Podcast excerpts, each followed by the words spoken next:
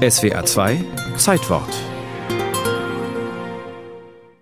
Wasser ist das wichtigste Lebensmittel der Erde. Aber vielleicht muss man erst wie der Schriftsteller Antoine de Saint-Exupéry mit dem Flugzeug über der ägyptischen Wüste abstürzen und fast verdursten, um eine wahre Liebeserklärung zu schreiben. Es ist nicht so, dass man dich zum Leben braucht. Du selber bist das Leben.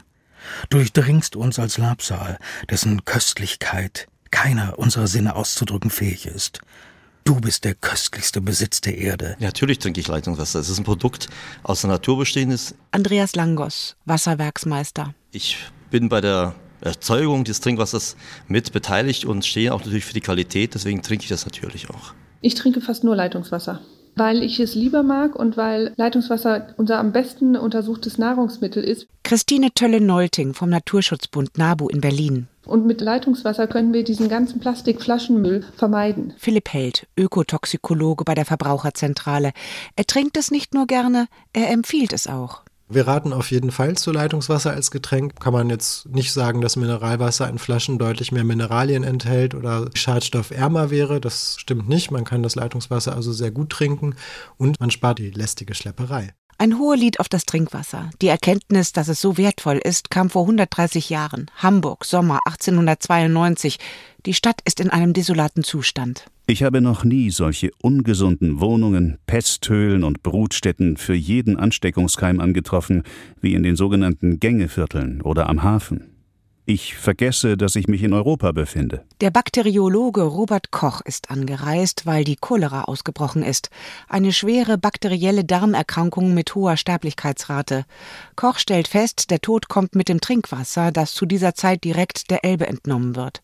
Senat und Bürgerschaft hatten sich jahrelang nicht auf eine Filtrieranlage für das Trinkwasser einigen können wegen der Kosten. Jetzt ist das warme Flusswasser Cholera verseucht. Über 8000 Menschen sterben. Im benachbarten Altona gibt es eine Sandfilterung für das Trinkwasser. Dort erkranken sehr viel weniger Menschen.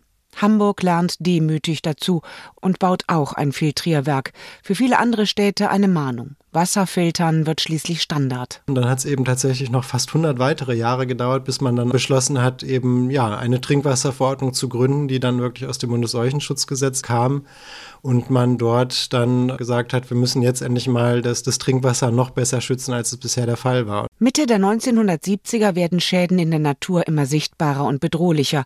Und so entwickelt die sozialliberale Koalition unter Kanzler Brandt und Innenminister Genscher ein erstes bundesweites Umweltprogramm. Dass alle technischen Möglichkeiten ausgenutzt werden, um dem Umweltschutz zu dienen.